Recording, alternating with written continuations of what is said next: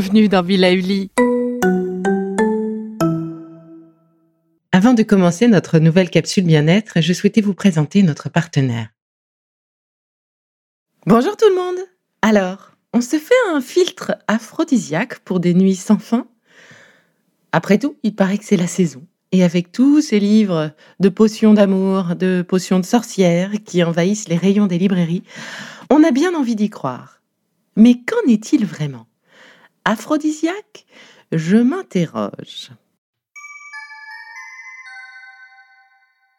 Lorsque l'on parle d'aphrodisiaque, on pense tout de suite au gingembre.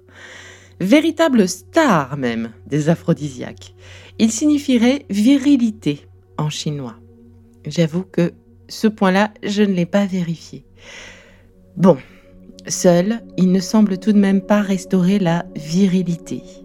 Mais associé au ginseng, son action vasodilatatrice et antioxydante améliorerait la qualité de l'érection.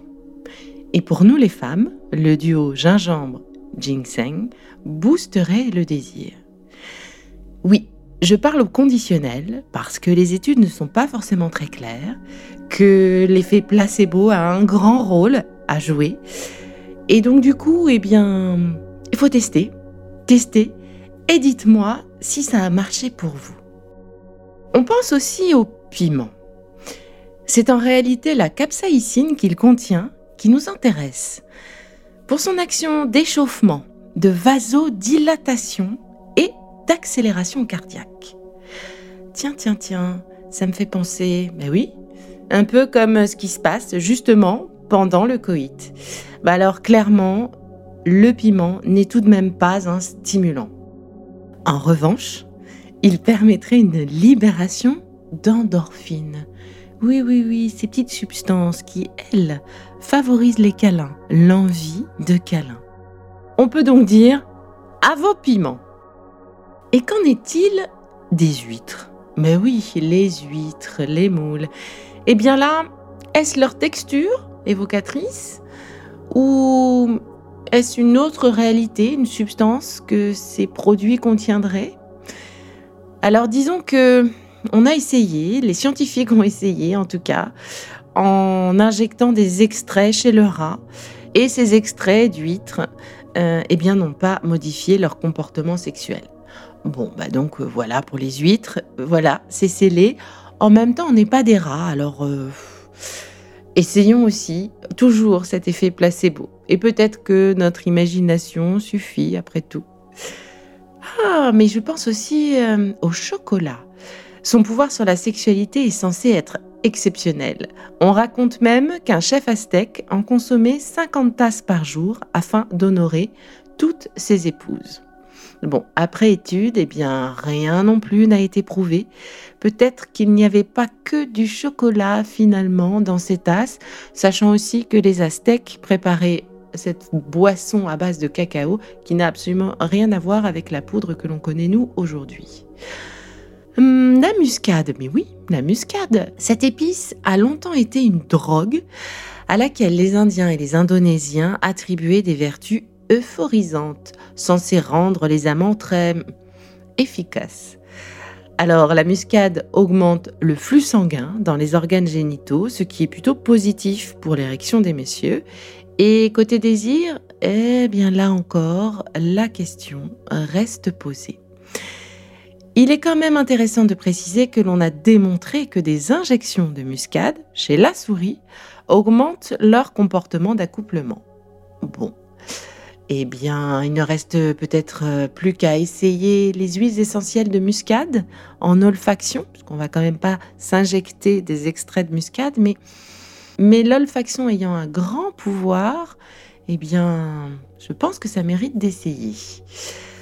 Alors, euh, après la muscade, on pense aussi au maca. Et oui, on voit beaucoup le maca. Euh, le maca, c'est une plante du Pérou, des hauts plateaux du Pérou même.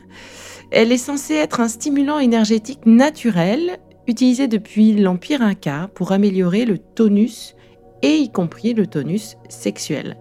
Vous la retrouverez en gélule ou en poudre dans les magasins bio. Et c'est vrai que le maca stimule vraiment euh, notre énergie. Quand on est fatigué, le maca est un vrai soutien, donc pourquoi pas à essayer pour ses vertus soupçonnées de tonus sexuel.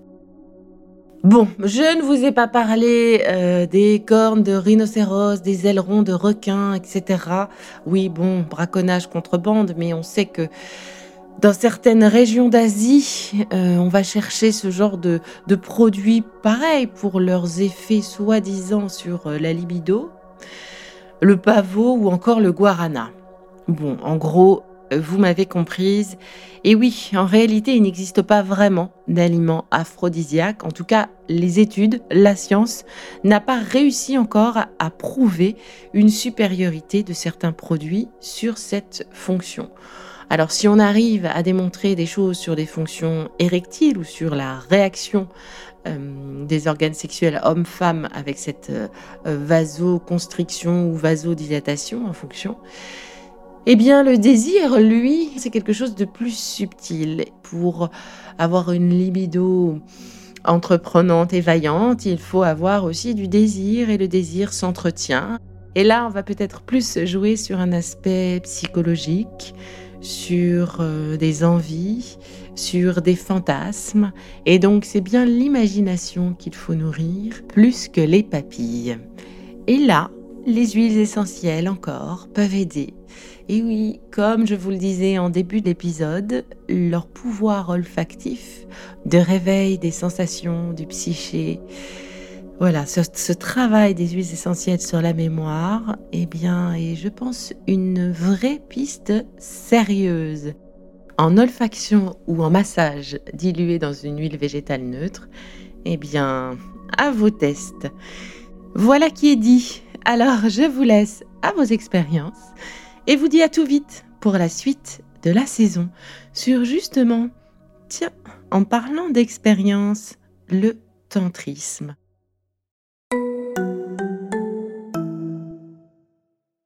Si ce que je fais vous plaît, continuez de le noter et abonnez-vous pour ne louper aucun de mes futurs programmes.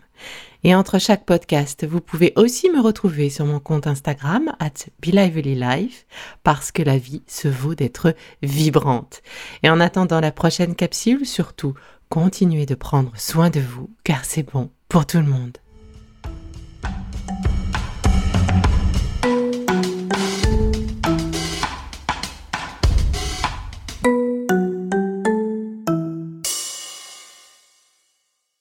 Le contenu que vous venez d'écouter n'est pas un dispositif médical et ne peut pas se substituer à l'avis d'un médecin basé sur votre situation personnelle. En cas de doute, consultez votre médecin.